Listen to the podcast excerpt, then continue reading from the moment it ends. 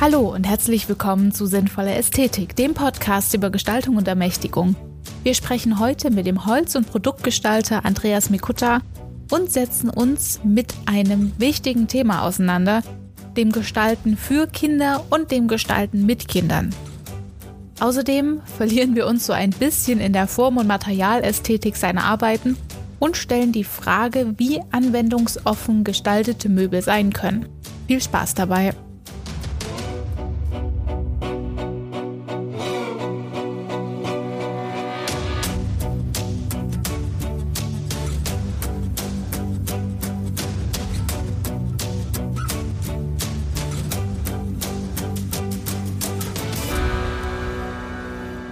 Bevor wir so richtig ins Thema einsteigen, kurz noch etwas in eigener Sache.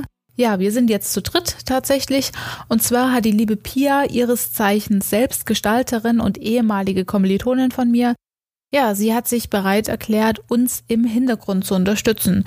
Das bedeutet, dass sie nicht nur bei den Podcast-Aufnahmen Protokoll führt, sondern sich auch mit um die Qualitätskontrolle kümmert, auf inhaltliche Verständlichkeit überprüft und transkribiert.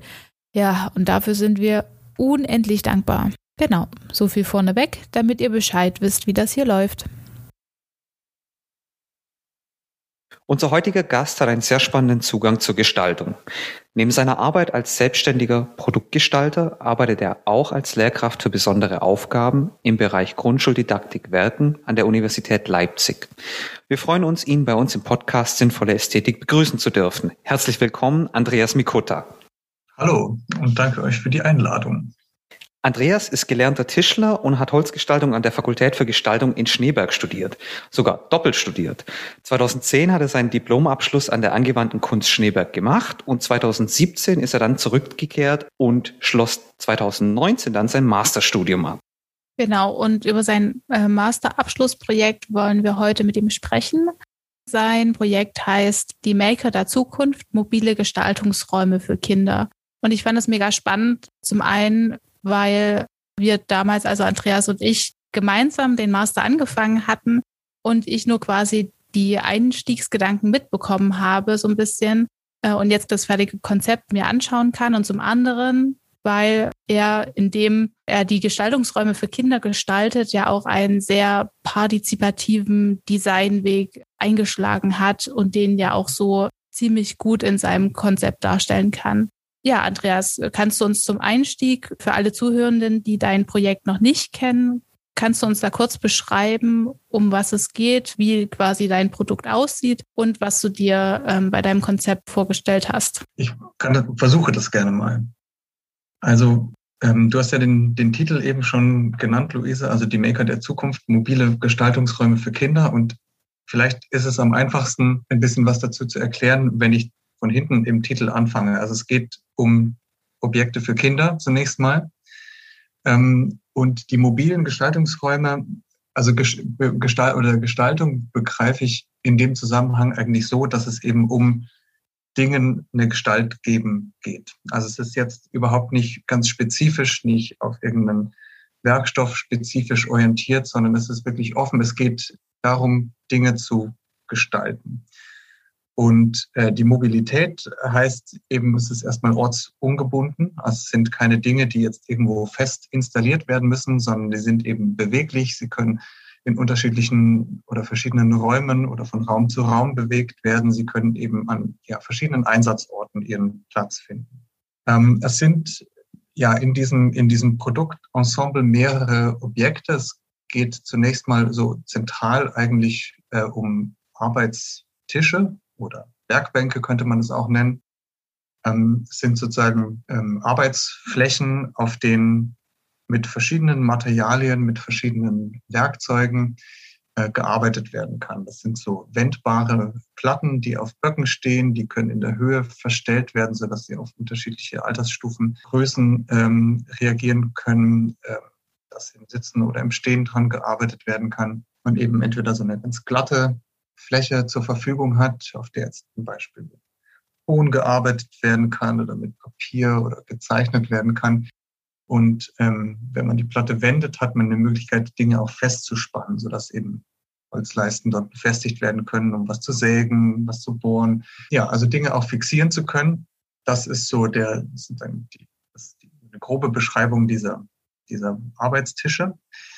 Ähm, diese Arbeitstische haben einen fahrbaren Untersatz, sodass die transportiert werden können. Also man kann diese Platten abnehmen, kann die auf so einem Wagen verstauen, diese Böcke dort drauf verstauen und kann ähm, mit diesem Wagen eben dann an einen anderen Ort rollen und gleichzeitig hat dieser Wagen noch so die Funktion, dass der auch eingesetzt werden kann, um so Materialien zu transportieren oder Materialboxen zu transportieren. und dann gibt's noch so einen, so einen äh, ja, Werkzeug- und Materialtrolley, würde ich das vielleicht beschreiben. Das ist so eine, wie so eine Art äh, großer Kubus, ähm, der auf der einen Seite so eine, so eine Werkzeugwand hat, so wie man das so klassischerweise aus dem Hobbykeller des Opas irgendwie kennt, wo irgendwie die Werkzeuge Platz finden können, also wo man irgendwie die Bohrer verstauen kann und die Säge ranhängen kann und die Dinge, die man eben so, die man eben so braucht oder haben möchte. Die gegenüberliegende Seite hat auch wieder so eine Verstaufunktion für Materialien, also wie eine Art Fächer generiert werden können. Das ist alles sehr flexibel gehandhabt, das wo man die Leisten unterbringen kann oder Pappen reinstellen kann, irgendwelche Holzstreifen. Also die Idee ist auch so, dass möglichst weit offen zu halten, was jetzt diese, was jetzt zum Beispiel diese Bestückung mit Materialien und Werkzeugen auch angeht, um da eben flexibel auf äh, ja, vorhandene Ausstattungen oder Bedarfe eben reagieren zu können. Und dann ist in diesem Trolley, dieser, oder dieser Trolley verfügt über vier, na, wie Art Schubladen, das sind solche Euro-Boxen, also so ja, Archivkisten, die dort wie, Art, wie, wie als Schubkästen eingeschoben werden und in denen dann eben Materialien wie Ton oder Papiere oder was auch immer gebraucht wird, eben untergebracht werden können. Man kann diese Kisten eben komplett rausziehen, so dass man die zu seinem Arbeitsplatz bringen kann, oder man kann es eben ja wie als Art Schubladenschrank verwenden, um dann sich da eben draus zu bedienen. Und ähm, auch dieser Trolley ist mit Rädern ausgestattet, sodass eben auch der ja, rumfahren kann und ähm, an den Platz eben gebracht werden kann, ähm, wie er, wo er gebraucht wird. Genau. Also das ist so eine, vielleicht die, um so kurz zu versuchen, dieses, dieses Ensemble zu ähm, beschreiben. Und es geht in dieser Arbeit die Maker der Zukunft darum, dass, ja, oder mein Ansatz eigentlich dahinter ist der, dass ich denke, die Kinder sind ja die, und so kommt dieser Titel eigentlich zustande, die die Zukunft gestalten und die da dafür verantwortlich sind, die Zukunft auch zu machen. Also so, dass das ist so dieses Wortspiel mit den Makern. Und es geht ja auch darum, also das ist, spielt natürlich auch an auf diese Maker-Bewegung, die ja sich so zum Ziel setzt, wie, wie kann man es beschreiben, vielleicht so wieder, wieder souverän mit der uns umgebenden technischen und Produktwelt umgehen zu können. Also nicht so passiv zu sein und so rein konsumierend zu sein, sondern eigentlich ein aktiver Teil daran zu sein. Und ich bin eben überzeugt, dass es dieses, diese Auseinandersetzung, diese tätige Auseinandersetzung äh, der Kinder braucht. Und ähm, das ist ja vielleicht ganz verkürzt gesprochen so die, die Zielsetzung hinter diesem Ansatz, dass es darum geht, Kindern die Möglichkeit zu geben, Hand anlegen zu können, ähm, und sowohl mit ihrer, mit den, mit den motorischen Fähigkeiten zu entwickeln und zu, zu nutzen, ähm, als auch einen Einstieg zu finden, der Dingwelt zu begegnen zu können, indem man sich eben ja auch an Dinge rantraut. Ja, also das ist, dass, dass man nicht so dem, ja, wie, wie dem, wie dem, dem großen Mysterium gegenübersteht und wenn was kaputt ist, dann weiß ich eben auch nicht, sondern dass man eigentlich so eine Haltung entwickelt, die sagt, ja, da gucke ich doch mal nach oder da traue ich mich ran. Ne? Das ist ja die Idee der Maker, ähm, auch dieser ganze Aspekt der Reparatur zum Beispiel. Also es ist jetzt schwer, das so ganz kurz zu fassen, aber vielleicht in Grundzügen, um da daraus was zu ähm, berichten. Ja, vielen Dank für die, für die Beschreibung. Ja, klar, du hast es ja natürlich auch gestaltet, aber du hast es so schön beschrieben, dass ich sofort ein Bild im Kopf habe, wie das auszusehen hat oder wie das vermutlich aussieht. Ähm, für die Zuhörenden, die sich da quasi nochmal visuell überzeugen lassen möchten, wir setzen die Links auch zu der Website. Ich wusste gar nicht, also ich habe die Website erst vor kurzem entdeckt ähm, zu dem Projekt.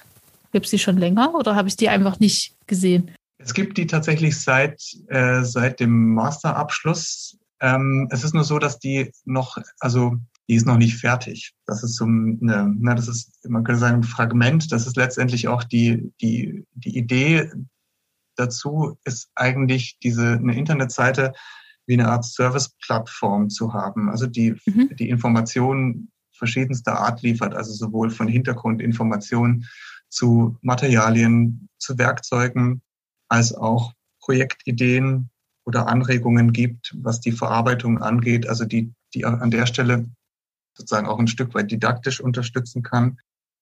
Ähm, ah, das ist spannend, das ist cool. Mhm. Als auch so eine, also die Idee dahinter war auch so letztendlich dieses, ja, dieses Möbelkonzept auch so als so ein offenes System zu sehen, insoweit, insofern, dass, dass man eben auch sich austauschen kann, was eben damit auch möglich ist. Ne? Also dass sich wie jetzt äh, Funktionen noch anders genutzt werden können, zum Beispiel.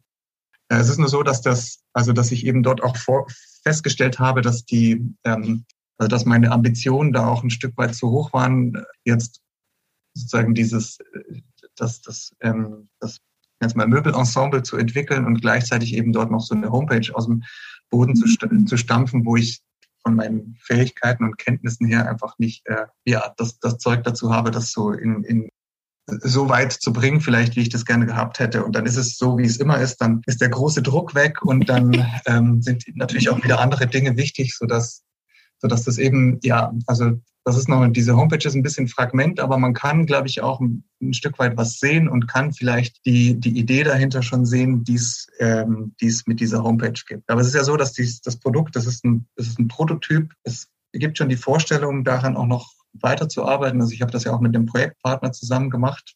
Das ist jetzt im Moment nur an sich, wie, wie vieles durch die Pandemie ähm, ist dort der Projektpartner auch so ein bisschen on hold und schaut erstmal, dass er so selber da halbwegs äh, unbeschadet durch die ganze Sache durchkommt und hat jetzt sozusagen die Entwicklungen dort erstmal alle auf Eis gelegt. Aber die Hoffnung oder die Vorstellung ist da schon, das auch noch, da auch wieder dran zu gehen.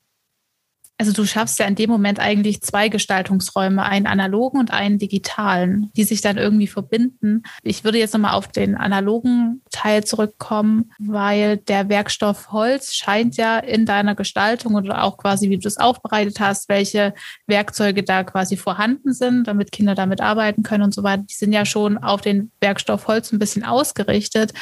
Ähm, warum? Warum Holz?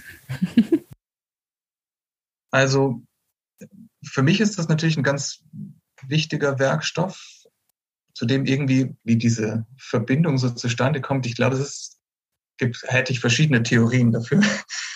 Ich glaube, in dem, in dem Produkt, also in den Gestaltungsräumen, über die wir jetzt gesprochen haben, ist es schon offen gehalten. Also ich glaube, dass Holz, also das ist nicht holzspezifisch. Das ist mir an der Stelle schon auch wichtig, dass es ähm, sozusagen materialübergreifend auch funktioniert. Gerade weil ich denke, dass die, was da etabliert ist an äh, so Arbeitsmöglichkeiten, ist mein Eindruck ist oft so eine Miniaturisierung von ähm, von erwachsenen Arbeitswelten. Ne? Also es gibt eben dann auch Hobelbänke, die klassischen Schreiner, Tischler, Hobelbänke, die gibt es eben auch für Kinder und es ist eben halt dann na, ne, so wie der kleine Schreiner. Und das ist mir aber schon wichtig, dass es darüber eigentlich hinausgeht, dass es nicht sozusagen nur jetzt auf dieses eine Material begrenzt ist, weil Kinder auch nicht so so nicht arbeiten. Da gibt's diese, diese Grenzen nicht so stark. Ne? Da ist es, da kann auch irgendwie, da kann auch das Lego mit integriert werden oder eben, ne, oder der Stein von draußen oder was auch immer. Und ähm, deswegen möchte ich das schon gern, dass es, dass es sozusagen Material offen ist. Aber das Holz hat natürlich den Vorteil, dass es, ähm, dass es so ein leicht zu bearbeitender Werkstoff ist, dass es leicht verfügbar ist und dass damit wahnsinnig viel möglich ist. Also damit ist natürlich, ist, ist konstruktiv, sind da wenig Grenzen eigentlich gesetzt und man kann mit ganz einfachen Mitteln und eben auch schon in einem, in einem sehr jungen Alter damit Dinge schaffen, die mit anderen Werkstoffen nicht so ohne weiteres umzusetzen sind. Und ich glaube, das macht das natürlich schon auch ein, ein wichtiges, einen wichtigen Werkstoff für Kinder. Ich selber habe da, glaube ich, eine ziemlich, einen ziemlich innigen Bezug dazu, weil das irgendwie so, also so von klein an bei mir irgendwie so da war. Also ich habe jetzt nicht, dass meine Eltern in dem Beruf irgendwie gearbeitet haben. Die sind beide so eher aus dem kaufmännischen Bereich. Aber die haben, als ich noch klein war, haben die ein Haus gebaut und in der Verwandtschaft, also ich hatte einen Onkel, der eine Zimmerei hatte und die haben das eben so gemacht. Also die haben dort die, die Arbeiten gemacht und so viele Kindheitserinnerungen von mir sind eben geprägt davon, dass wir eben dort in diesen Werkstätten waren. Und das ist natürlich, also das sehe ich natürlich jetzt irgendwie, dass wenn ich selber was arbeiten will und meine Kinder sind irgendwie da, dann ist es cool, wenn die sich selber irgendwo beschäftigen. Und ich glaube, da hatten, also da hatte ich und hatten wir als Kinder total viele Freiräume. Und da lagen halt überall die, die Abschnitte rum und so und der Spänebunker und keine Ahnung was. Und das ist irgendwie schon, ja, das sind schon so irgendwie prägende Erinnerungen. Und ich glaube, da gibt es, also gibt auch irgendwie Theorien dazu, wie jetzt so diese ästhetischen Eindrücke von Geruch und so weiter, äh, ne, wie die Prägungen hinterlassen. Das, glaube ich, ist schon auch so. Und dann habe ich, glaube ich, so im jugendlichen Alter irgendwie wieder angefangen, dass mich das interessiert hat, Dinge zu bauen. Und da ist das halt auch erstmal irgendwie so ein naheliegender Werkstoff. Und dann sind da irgendwie, ja, dann hat, sind da irgendwie Geräte zu Hause, womit man erstmal irgendwie was machen kann.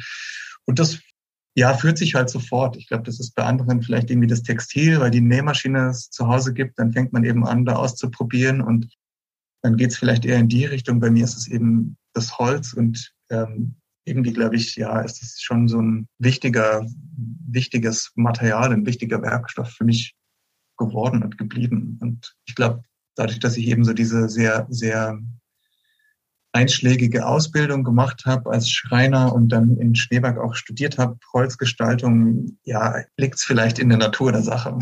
Ich wollte gerade sagen, es zieht sich ja sehr, es zieht sich ja komplett durch dein komplettes Leben, was total spannend ist.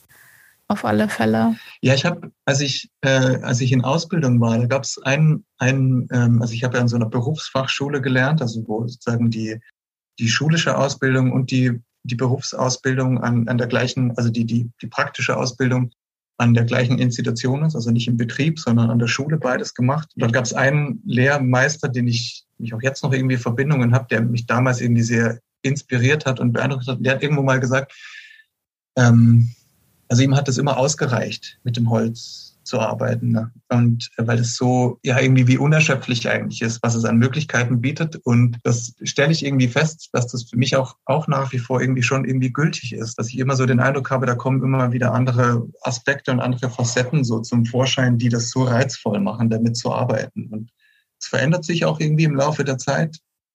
Also ich habe so eine Weile, glaube ich, auch noch, noch am Ende der Ausbildung und dann so zu Beginn des Studiums, da hat mich so sehr gereizt, so ganz fein zu arbeiten. Also zu, dass ich dachte, okay, man kann da so unglaublich präzise arbeiten und kann da feinste Mechaniken und so. Das ist gar, das interessiert mich jetzt nicht mehr so sehr. Jetzt habe ich eher so dieses, das Materialität an sich, was die ne, also die Eigenschaften, was kann ich draußen einsetzen? Materialwirkung eigentlich mehr als diese, als diese technischen Aspekte. Und so ist das irgendwie, ja, habe ich auch den Eindruck, dass es klingt so platt, aber es ist ein Material, was irgendwie so die Faszination liefert. Wenn ich mir jetzt so die Produkte mal anschaue auf der Webseite, ähm, dann kommt bei mir sofort irgendwie der Eindruck an, ich möchte da hingehen und ich möchte das anfassen und ich möchte mal dran riechen. Ist es irgendwie, riecht man diesen Holzgeruch da dran? Das, das würde mich jetzt mal interessieren. Äh, ist es irgendwie versiegelt oder lackiert besonders? Ähm, also, oder ist es eher noch nur so bearbeitet, dass ähm, naja, keine Gefahr für denjenigen, der irgendwie daran arbeitet, besteht, also abgerundete Ecken oder sowas.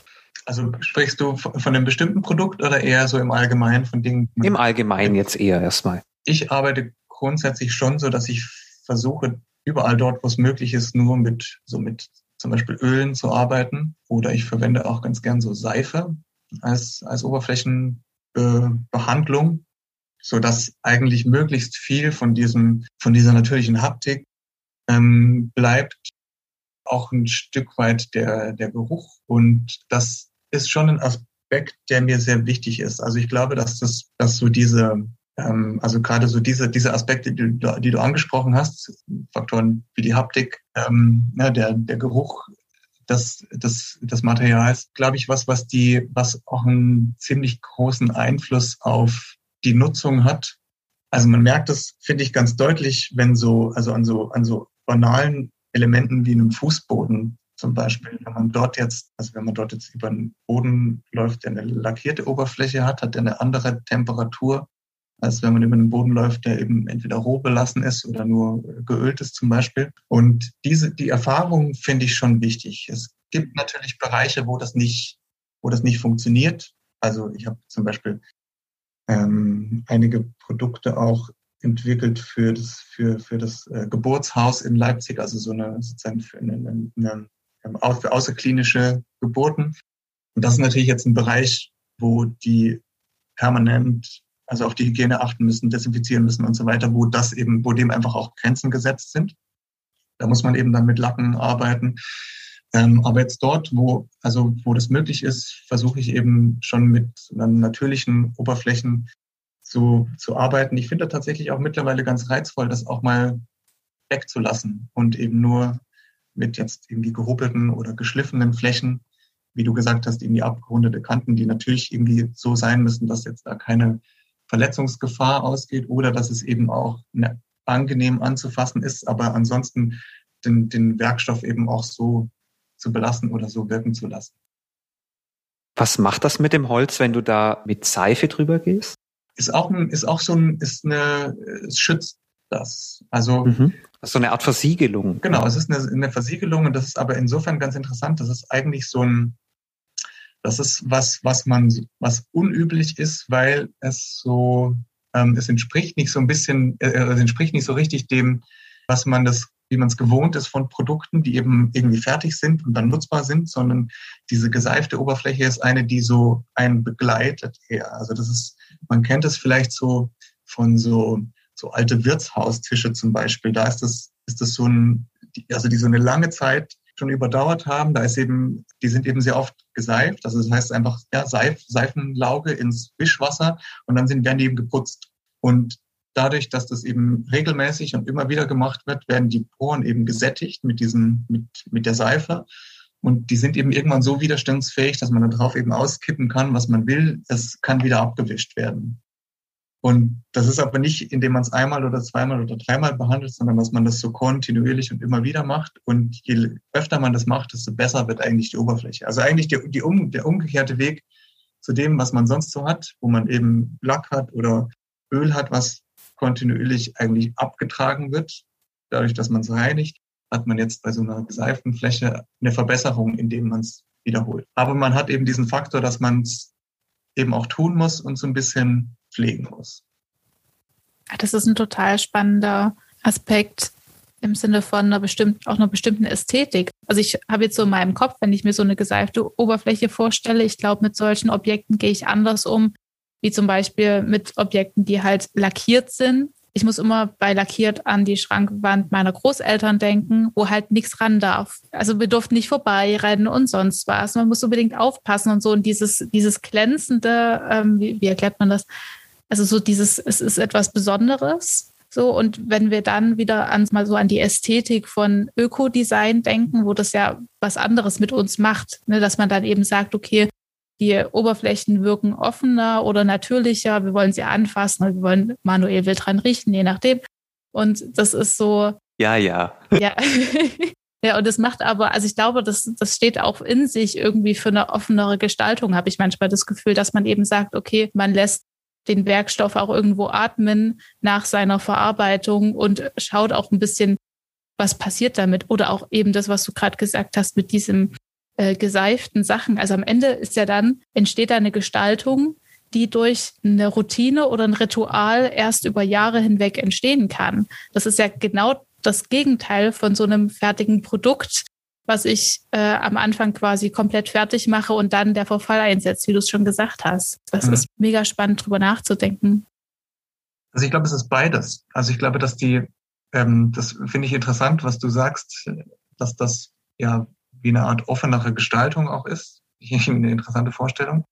Ich glaube, erst jetzt von der Schrankwand deiner Großeltern, jeder hat ja wahrscheinlich irgendwie ge gefühlt Großeltern mit einer Schrankwand. Zumindest gibt es viele. Finde ich aber auch spannend insofern oder eine Parallele vielleicht insofern, dass natürlich diese diese Ober, also die, ne, die Oberfläche, die das hat. Es hatte aber für die Großeltern vielleicht auch eine andere Wertigkeit. Ja. Wir haben zum Beispiel hier als unser, unser, unser Esstisch zu Hause bei uns, der ist von meinen Urgroßeltern. Das ist deren, deren Esstisch gewesen.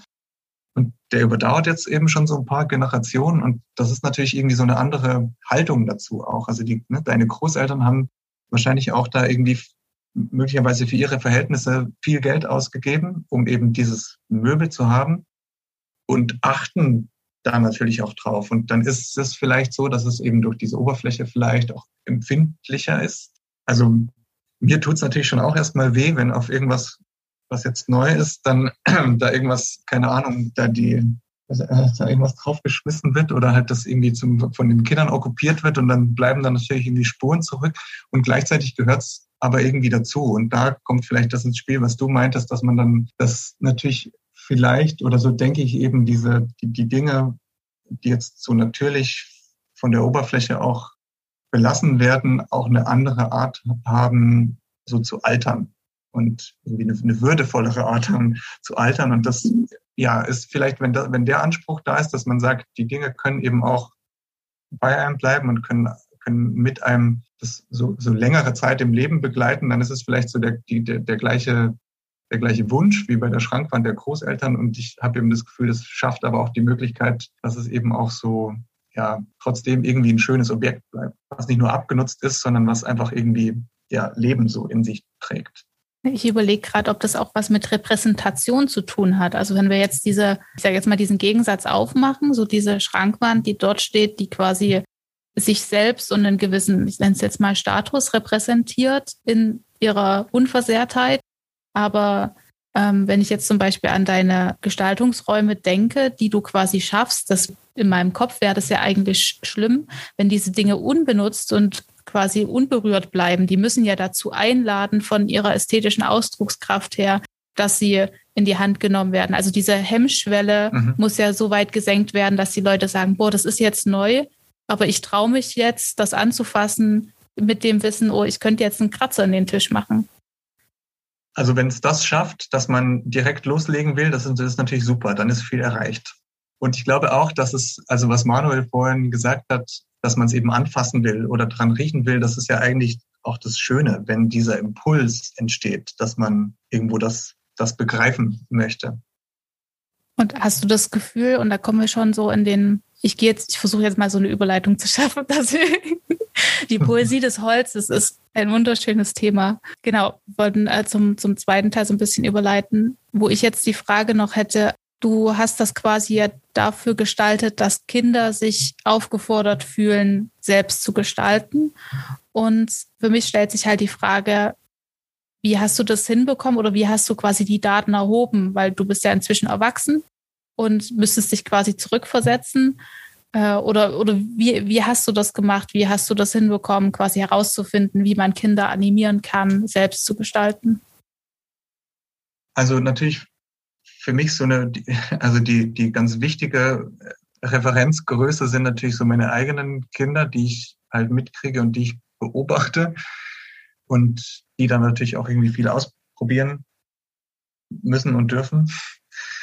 Und ähm, ich glaube, es ist eine Mischung aus dem, also ich, ja, genau, also zu beobachten und zu schauen, was die Kinder machen. Es ist gerade konkret in dem Fall, was, was mir sehr, also wo schon ein großer Anteil auch liegt oder was, was mir dort sehr viel gebracht hat, ist der Austausch mit dem Praxispartner. Also ich habe mit dem, dem ich zusammengearbeitet habe, ich kann das Delio nennen, das ist äh, Timkit Kindermöbel heißen die, Firma aus Dömitz an der Elbe die sind, äh, also die haben so ihr, ihr Steckenpferd sind so klappbare Wandwickeltische. Die findet man überall in Deutschland an Autobahnraststätten und sonst wo. Das ist so deren, deren Steckenpferd und die machen aber auch äh, eben Kindermöbel. Äh, ich habe mit denen schon davor ein, ein, Produkt entwickelt. Das sind so Kojen für, ähm, für Kinder, also eher für den Kindergartenbereich oder Kinder- oder Betreuungseinrichtungen oder so Bibliotheken, wo äh, die, die eben auch Kinder sozusagen für die Kinder an, ansprechen sollen. Und Sabine, die, die ist nicht die Chefin, sie ist die Frau des Chefs, aber das klingt irgendwie so wie, das klingt irgendwie so wie im Hintergrund. Das ist, ist egal. Also Sabine Schinkel, äh, die zu Timkit gehört, die ist äh, Ergotherapeutin und äh, Ausbilderin für ErgotherapeutInnen. Und ähm, bei der hat die, die ist, die hat, glaube ich, einfach wahnsinnig viel Erfahrung und schon total viel gesehen. Da habe ich sehr viel gelernt im Austausch mit ihr und äh, mit, mit Timkit als Firma, die eben sich einfach schon eine ziemlich lange Zeit mit Kindermöbeln beschäftigen.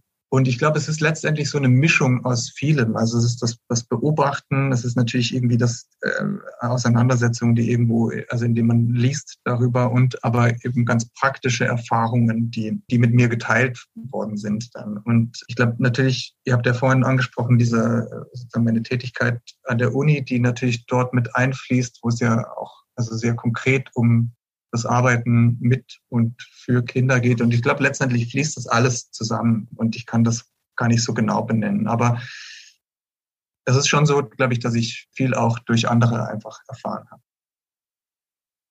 Wir hatten ja darüber gesprochen zu den Oberflächen ne, mit Lackierungen oder mit den Ölen oder der Seife, die du verwendet hast.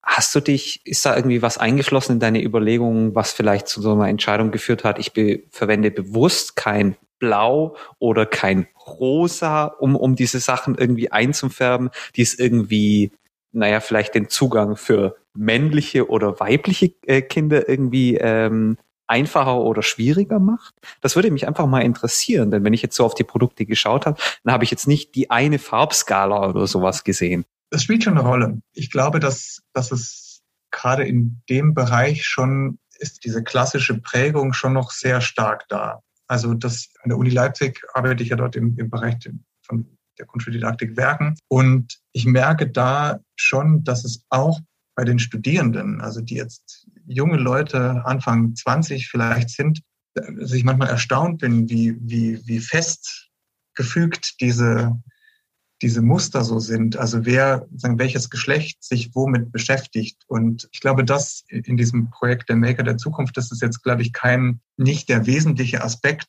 sozusagen dort diese Geschlechterklischees irgendwie aufzulösen, aber es ist schon, es spielt sicherlich eine Rolle, dass der Zugang eigentlich universell sein soll. Da ist es, halte ich es für eine gute Entscheidung, vielleicht jetzt nicht auf diese, sozusagen nicht in, in der Farbwahl jetzt das einzusetzen, was ohnehin so stark besetzt ist und damit vielleicht noch irgendwie eine Notwendigkeit von Erklärungen zu schaffen, dass eben Jungs trotzdem mit rosa und so weiter und umgekehrt, sondern das einfach offener zu halten. Genau, es ist glaube ich, nicht so, dass ich sage, das darf da kein Blau oder darf da kein Rosa, aber ich glaube, es ist vielleicht einfacher, auch in der Kommunikation des Produkts da eben das nicht so zu haben. Wobei ich in, in Bezug auf diese, in Bezug auf Farbigkeiten es ist jetzt nicht so tiefgehend, dass ich sagen kann, ich habe dort, da steckt ein, ein Konzept dahinter, warum es genau diese Farbigkeiten sind. Das, da spielt der, spielen Faktoren mit rein, wie ich will eben mit diesem Material arbeiten, was habe ich zur Verfügung, was mag ich, was finde ich vielleicht für die, was, was finde ich ansprechend, was melden vielleicht irgendwie Kinder rück, was sie jetzt irgendwie gut finden. Da glaube ich, ist es schon auch so, dass ich mir da die Freiheit rausnehme, zu sagen, ich denke jetzt, dass die Farbigkeiten, die ich dort gewählt habe, in, in einer bestimmten Art und Weise ansprechend sind, weil sie vielleicht irgendwie frisch wirken, weil sie irgendwie Freundlichkeit mitbringen, weil sie irgendwie eine, eine Natürlichkeit trotzdem ausstrahlen. Und äh, das, glaube ich, ist, spielt dann schon auch, also ist vielleicht stärker letztendlich, beeinflusst die Entscheidung vielleicht noch stärker. Du hattest, oder wir hatten vorher ganz kurz darüber gesprochen, du hattest von deinem Esstisch geredet, dass er von deinen Urgroßeltern ist. Ne? Und äh, Luise hatte von dem Schrank ihrer Großeltern gesprochen. Das sind jetzt ja, das sind Produkte, die in Generationen irgendwie bleiben, Generationen auch umspannen. Und jetzt gestaltest du selbst auch solche Produkte. Wen hast du denn zukünftig, also mal abgesehen von den Kindern, die wir jetzt schon erwähnt hatten, wen hast du da im Sinn als Zielgruppe? Also sind das die Eltern mitunter auch? Sind das die Kinder? Sind das Institutionen? Was schwingt da alles noch mit hinein in die Überlegung, wenn du so ein Produkt gestaltest? Weil das ist ja nicht nur das Produkt gestalten, sondern es ist ja auch ein Lebenserwerb. Das muss man ja auch sagen. Ne? Ich würde sagen, es ist unterschiedlich. Also unterschiedlich, um welche, um welche Art von Produkt es geht. Wenn jetzt, ich habe vorhin diese, diese Kojen angesprochen, die ich zusammen mit, kind, mit Timkit äh, entwickelt habe. Da ist die Zielgruppe, ähm, sind eben öffentliche Einrichtungen wie Kindergärten und das ist natürlich aber auch festgelegt im Ansatz der Produktentwicklung, ne, wo, wo das hingehen soll. Das ist, wenn das jetzt im, im privaten Umfeld ist, auch da kommt es darauf an, was es für ein Produkt ist. Also ist, ich glaube, wenn es jetzt um Objekte für Kinder geht, ist es immer interessant, weil da spricht es eben sowohl als auch ja an. Also es sind natürlich irgendwie die Kinder, die, die das nutzen, oft in deren äh, direkter Umgebung das ja dann sich auch befindet, aber gleichzeitig ist es ja auch das Lebensumfeld der Eltern und die Eltern kaufen es ja auch dann erstmal. Und äh, insofern adressiert es beide. Und also das sehe ich auch als wichtig an, dass die Dinge, die ich dort mache oder die ich entwickle, so sein sollten, dass die auch für, für beide funktionieren. Vielleicht, weil es mir persönlich auch so wichtig ist, also weil ich auch denke jetzt, also wir haben zu Hause jetzt drei Kinder und das ist natürlich wird irgendwie, also wird ja alles irgendwie in Beschlag genommen auch und zwischendurch kommt auch so das Gefühl auf, dass man, dass man sich denkt, ja, das ist ja auch noch, ist ja auch noch meine Wohnung und ähm, das, äh, ich glaube, das muss irgendwie zusammenfinden und da ist es im besten Fall eben so, dass die Kinder das super finden, dieses Möbel zu benutzen oder das zu haben und die Eltern es schön finden in ihrer Umgebung. Auf der einen Seite würde ich super gern über die Material- und Formästhetik noch quatschen. Auf der anderen Seite, äh, wir wollten ja auch noch diesen Theorieansatz so ein bisschen besprechen. Jetzt ist die Frage, über was, über was wollen wir denn weiter sprechen? kann versuchen, kürzere Antworten zu geben. Nein, um Gottes Willen bitte nicht. Nee, das ist wichtig. Also es ist auch total ja, spannend, nein. wie über Design erzählt wird. Und das ist trotzdem wichtig, dass man, dass man auch hört, wie die Leute drauf sind. Was war denn deine Frage nochmal genau? Welche Themen wolltest du jetzt gerade anschneiden? Also zum einen, dass man, weil mir dieser dieser Twist jetzt gefallen hat, dass wir eigentlich ja beide beides als Zielgruppe haben. Mhm. Also nicht nur quasi die Eltern als Käufer, als finanzielle, äh, finanzielle Option, sondern ja auch dass das Stilempfinden der Eltern mit reinspielt, was man bei deinen Produkten auf alle Fälle sieht. Also man sieht, dass du das beides äh, mitgedacht hast. Und da wäre jetzt, oder das, beziehungsweise hast du das ja auch schon gesagt, dass es auch damit zu tun hat, dass du ähm, selbst Vater von Kindern bist und quasi da drin lebst. So, also du gestaltest ja auch so ein bisschen für deine eigene Bubble, würde ich jetzt sagen. Also es ist ja vielleicht so ein bisschen dieser Punkt, den man so kennt aus, was ich immer irgendwie ganz erstmal interessant finde, dass so zum Beispiel von so Designklassikern jetzt seit ein paar Jahren so ein bisschen so ein Trend ist, dass das so in Miniaturformen noch aufgelegt wird. Ne? Also dass, dass eben die, der Eames Share oder was auch immer dann eben nochmal in zwei Drittelgröße gemacht wird, damit die Kinder da eben auch drauf sitzen können.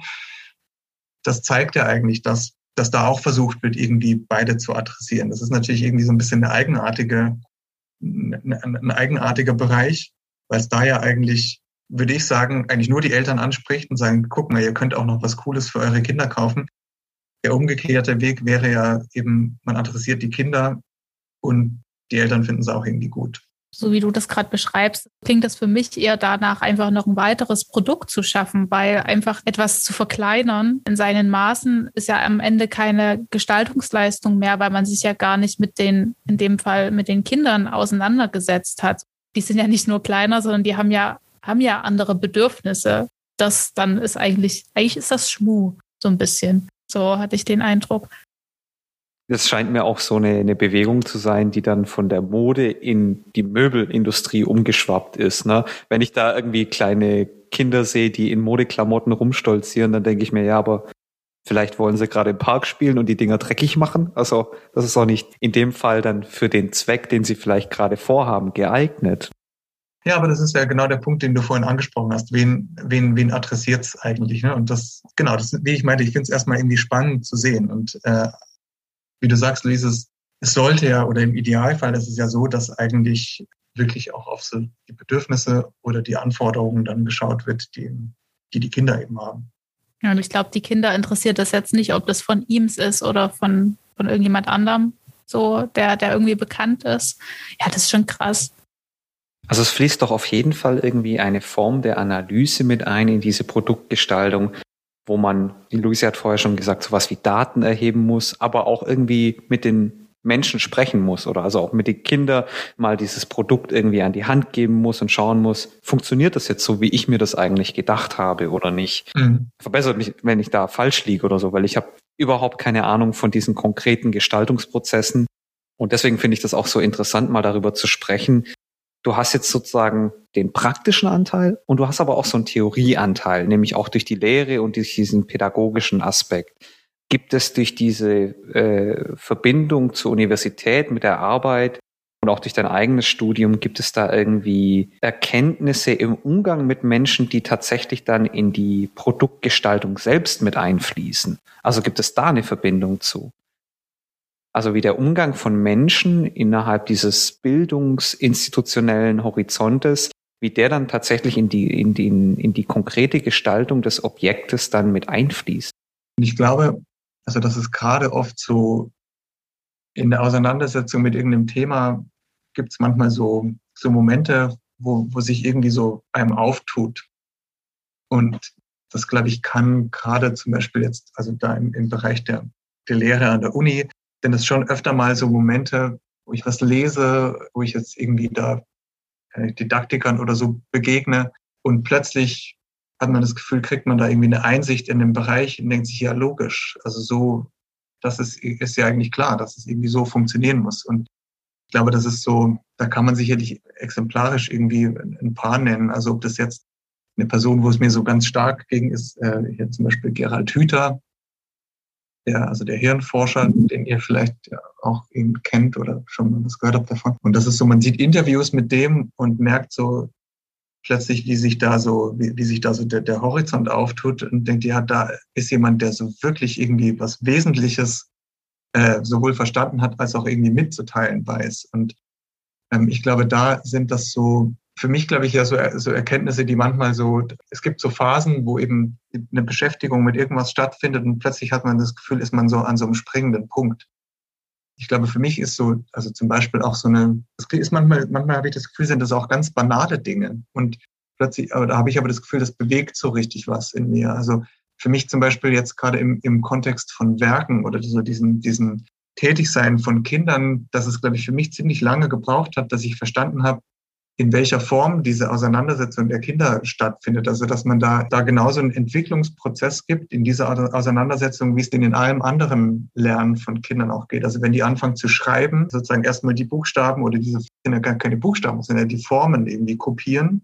So diese, was, das findet man ja auch erstmal irgendwie süß, so diese, diese Karkelei, die dann da, und dann entstehen da irgendwie Worte und dann können die ihren Namen schreiben und das ist wunderbar an der Stelle ist es irgendwie was, was man so, was einem so ein bisschen warm ums Herz wird. Und dass das aber im Umgang mit so anderen Dingen genauso ist, das war für mich eine total wichtige Erkenntnis, dass wenn die jetzt irgendwie mit dem Pinsel umgehen oder irgendwie aus Ton was kneten oder aus Falten oder aus Holz was bauen, dass man da nicht irgendwie diesen Anspruch anlegen darf, das muss jetzt aber schon irgendwie diese, diese super Funktionalität haben oder so, sondern das ist wie eine Kinderschrift.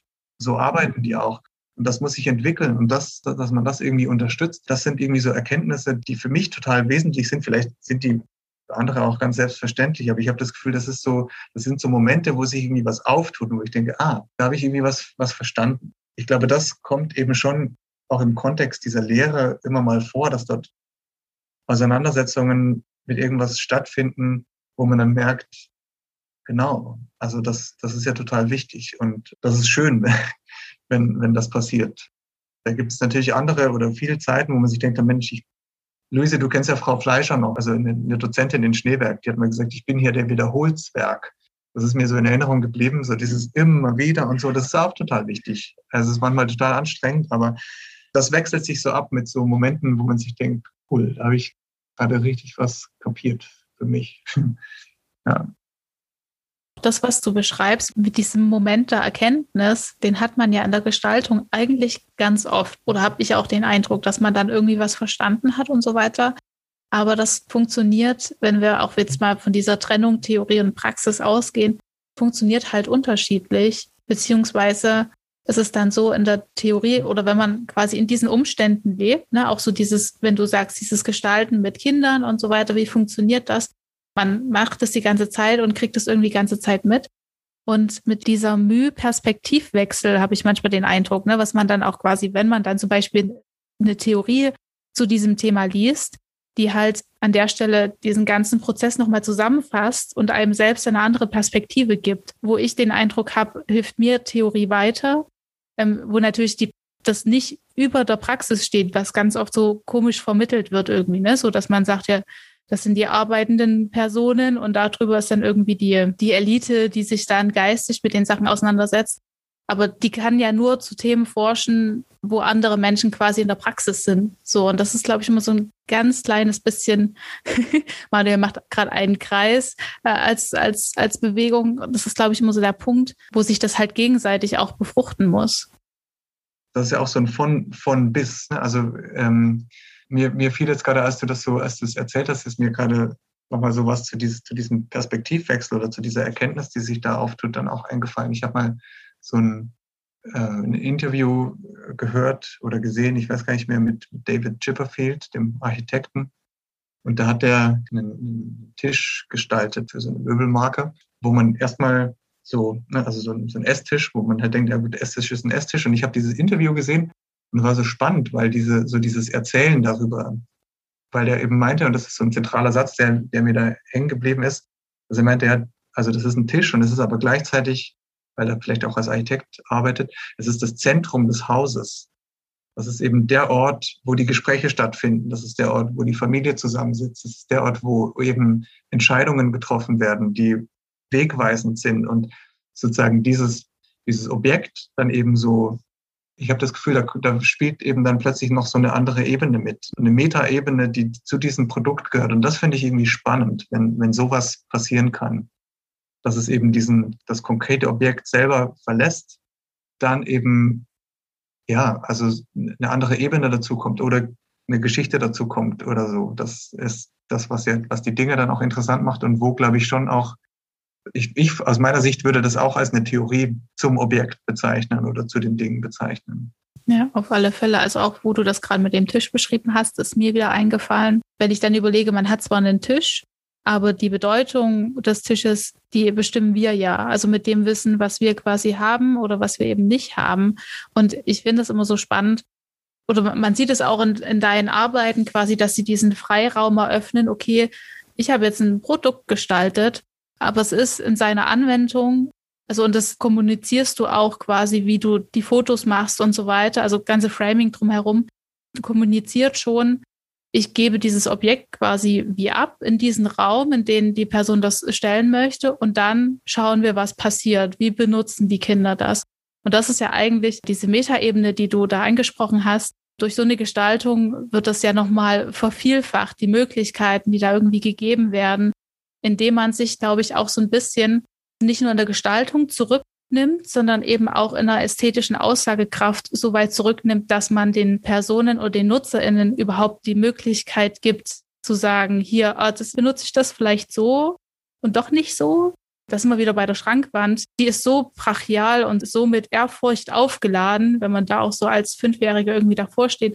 Man käme nicht auf die Idee, sie anders zu benutzen.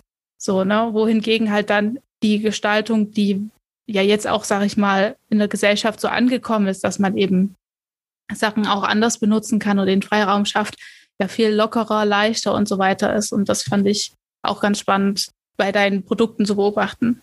Also gleichzeitig ist das ja auch was total Kindliches, so diese, diese Art mit Dingen umzugehen. Ne? Also ich habe mal auf einer, auf einer Messe ausgestellt, Kind und Jugend heißt die. Es werden eben Produkte für den Kind- und Jugendbereich gezeigt. Und da ist also da gibt es Dinge, die, die kann man sich, also konnte ich mir bis dahin überhaupt nicht vorstellen. Den begegnet man dort. Also den, den Kindergrill zum Beispiel, der also ein Plastikding, der eben halt, ne, also klein skalierter Grill und da liegen auch die, das, die Grillutensilien liegen schon drauf aus Plastik, irgendwie das Steak und die Wurst und was weiß ich was und alles in klein. Also das ist ja sozusagen das Gegenbild von Offenheit, dass es eben so konkret dieses Ding, wie sich irgendjemand vorstellt, wie Kinder eben, dass die halt, na, das muss man eben nur klein machen, dann funktioniert es auch für Kinder und dann können die da halt damit spielen. Was ja völlig kaputt macht eigentlich diese, die brauchen überhaupt kein Plastikgrill. Das ist, da kann alles funktioniert dafür. Ne? Die, mit, mit allem kann gegrillt werden und alles kann gegrillt werden. Das stimmt schon. Das ist, das ist, glaube ich, schon irgendwie, was mich so ein Stück weit begleitet, dass die Dinge so offen bleiben können, dass man da, also so wie es bei den Kindern, für, für Kinder ist es natürlich irgendwie spielerisch, dass ich auch glaube, wenn die Dinge irgendwie reduziert sind, dann bleiben viele Möglichkeiten, was ich damit machen kann. Und ich glaube, Kinder haben da auch überhaupt keine Probleme damit. Das findet das passiert von selbst einfach. Und ich glaube aber, dass, dass es für, also in, in jeglicher Form eigentlich gut ist, wenn, wenn da so eine gewisse Flexibilität auch drin bleiben kann. Also das, also wie, wie hast du das vorhin gesagt? Das ich habe es mir nicht richtig gemerkt, aber ich fand es schön, dass eben die, also das, was wir draus machen, zeichnet die dann aus, irgendwie so, ne, in der, in der Art. Und das wäre, finde ich, eine schöne, eine schöne, schöne Beschreibung dafür.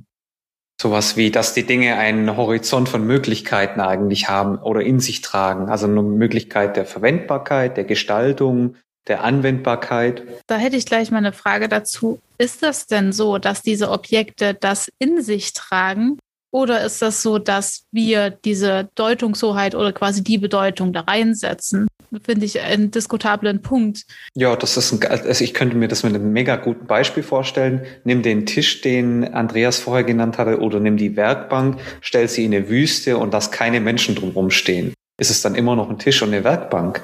Oder zeichnen sich diese Dinge dadurch aus, dass sie eben irgendwie in einen weiß nicht, in eine Lebenswelt eingeordnet sind, wo Menschen sie benutzen, sie gestalten, an sie herantreten, ihr Leben vielleicht mit und um sie herum irgendwie gestalten. Also jetzt mit dem Tisch, ja, mit der Werkbank weiß ich das nicht, ne? aber der Tisch als so ein zentrales Aspekt, das würde ich schon als ein durch und mit dem Menschen geprägt sehen. Also ohne Menschen nicht mehr Tisch sein oder so. Aber der Tisch kann in der Wüste auch benutzt werden. Dann wird er von Tieren benutzt, die vor der Sonne Schutz suchen und so weiter. Da sind wir jetzt schon weg vom Human-Centered Design ja. und gehen äh, weiter drüber hinaus.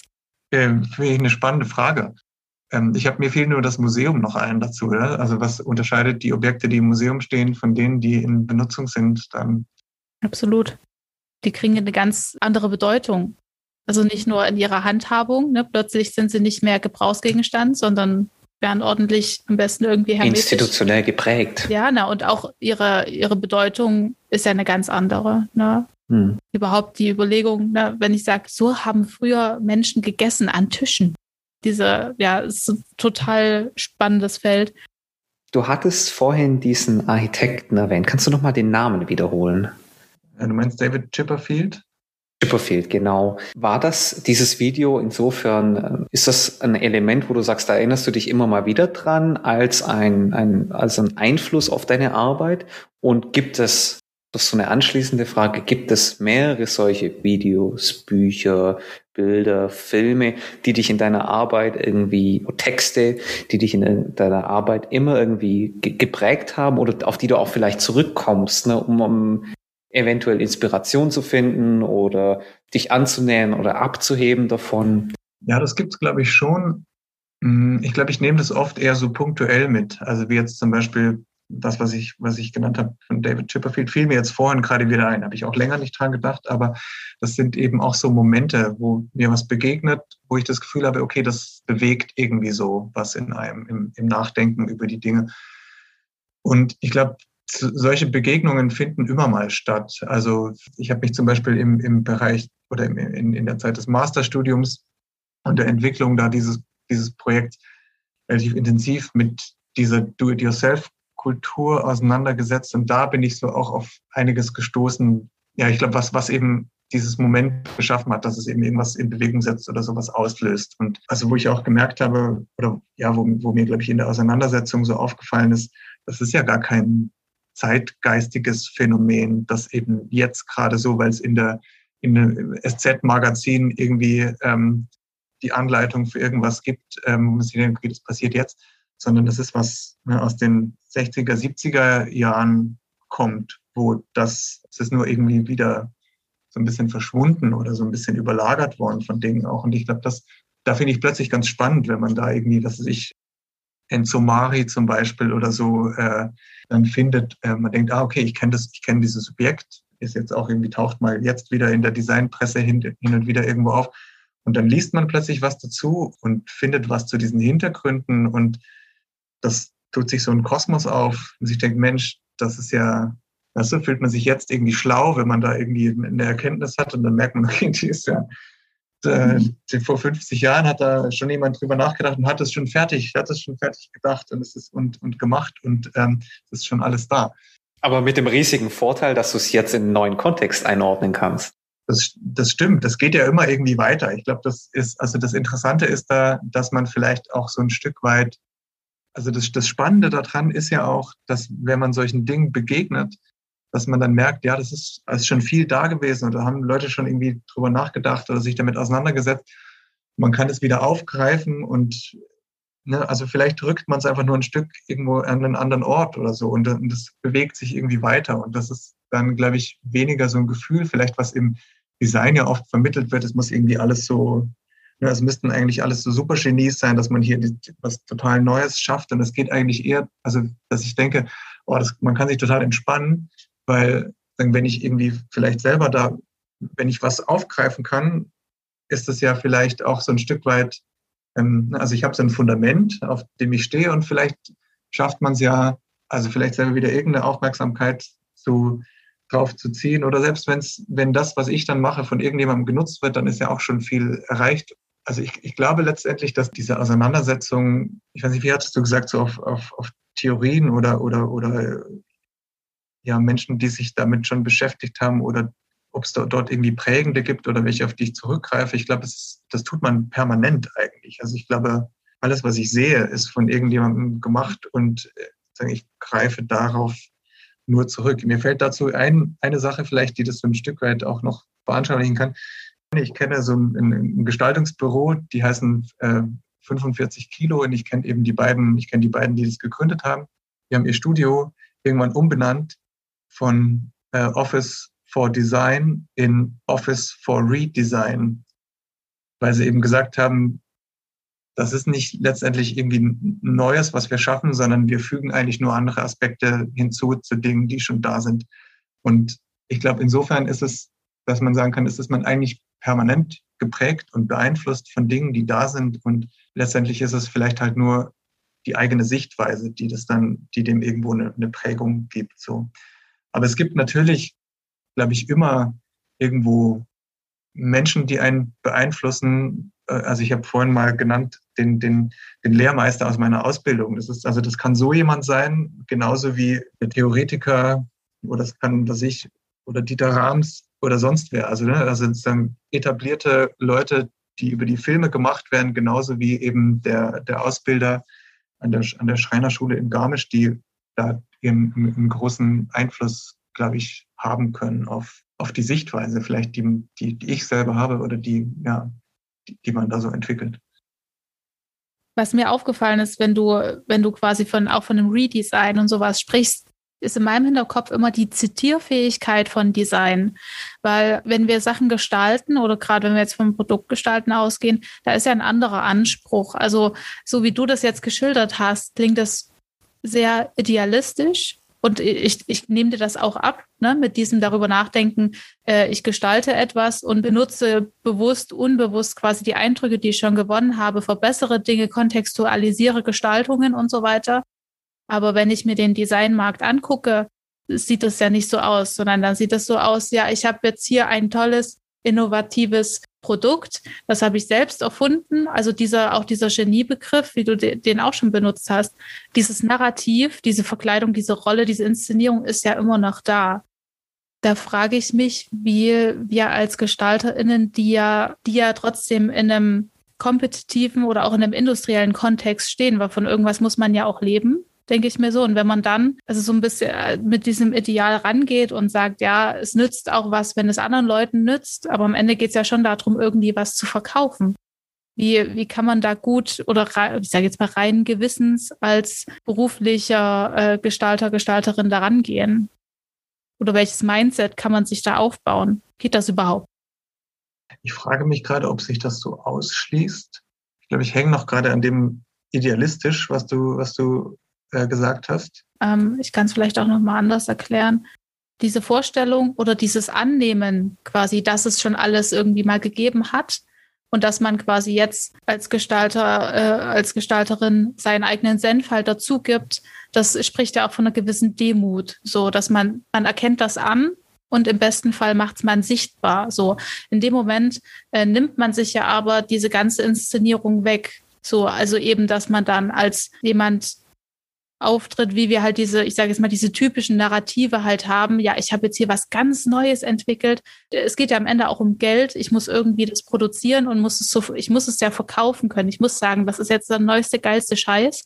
Obwohl ich vielleicht im Hinterkopf weiß, okay, das hat schon mal jemand gemacht, auch wenn es vor 50 Jahren war.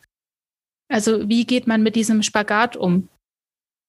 Ich glaube, ich sehe es nicht so absolut, weil ich glaube, also es geht ja zum einen nicht, es geht ja nicht darum, dass man jetzt einfach nur Sachen neu auflegt oder so oder das nimmt, was da war und äh, sozusagen nochmal zeigt, sondern es geht ja schon drum um das, was man dann draus macht. Also ja, also ich glaube, ich, also was ich damit meine, ist, dass es nicht um den Anspruch geht, wenn man sagt immer, man erfindet das Rad nicht neu. Und das so so ist es da in diesem Bereich ja auch immer. Es ist eben, man hat vielleicht legt den Fokus auf einen anderen Aspekt oder so. Aber also beispielsweise, vielleicht womit wir eingestiegen sind, mit, mit diesem Ansatz der Maker der Zukunft, also diesen Gestaltungsräumen, das sind ja auch Elemente dabei, die an sich letztendlich ziemlich banal sind. Also die, die Tische, die auf Böcken stehen, das ist, die habe ich mir, die habe ich nicht erfunden, die Böcke. Dass Platten auf Böcke gelegt werden, passiert in, in jeder Werkstatt. Oder wenn ich irgendwie, wenn, wenn meine Großeltern ihre Wände tapeziert haben, haben sie das genauso gemacht. Da haben die auch Böcke hingestellt, eine Platte draufgelegt und da kam die Tapete drauf. Das ist was Etabliertes und ich, ich nehme das sozusagen, ich habe hab irgendwie ein Vorbild, könnte man sagen, und daraus, also hat mein Kopf durchquert und jetzt gebe ich dem eben eine Form, die ich für sinnvoll halte. Das ist vielleicht der Punkt, dass ich meine, ich sehe das, glaube ich, nicht so absolut. Das ist immer irgendwie ein Angebot, das ich mache.